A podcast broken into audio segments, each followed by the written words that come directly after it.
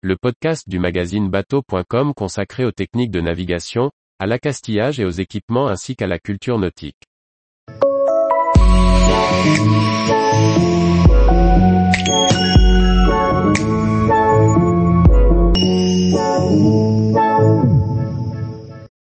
Frapper une amarre à la côte, comment bien la régler et la récupérer? Par Guillaume Ponson. Nous avons vu précédemment comment frapper une longue amarre à la côte puis ramener son extrémité libre au bateau. L'opération n'est pourtant pas terminée. Il est souvent nécessaire de pouvoir modifier le point d'ancrage et régler la longueur de l'amarre. Pour faciliter ces opérations, nous devons les anticiper. Nous pourrions simplement utiliser un taquet pour frapper à bord l'amarre que nous avons passée à terre. Mais il y a mieux.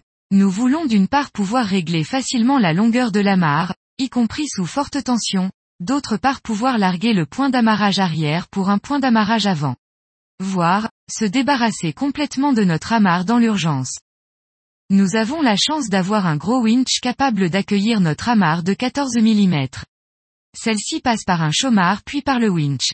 Bien que ce ne soit pas son rôle premier, avec un bon angle, il peut reprendre une telle amarre.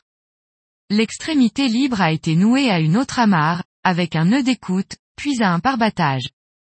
La deuxième amarre est elle-même frappée à un taquet à l'avant du bateau, de manière à ce que si nous larguons le point d'amarrage arrière, nous soyons automatiquement retenus à l'avant.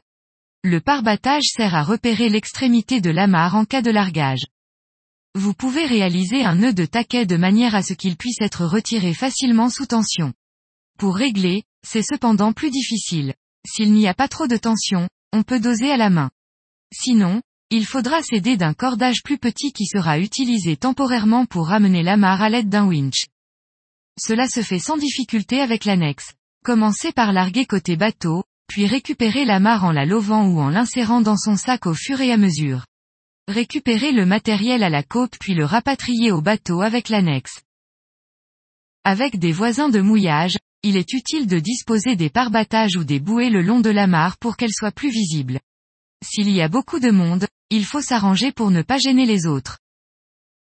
Une grande amarre étant difficile à manipuler, certains bateaux de voyage sont équipés d'enrouleurs.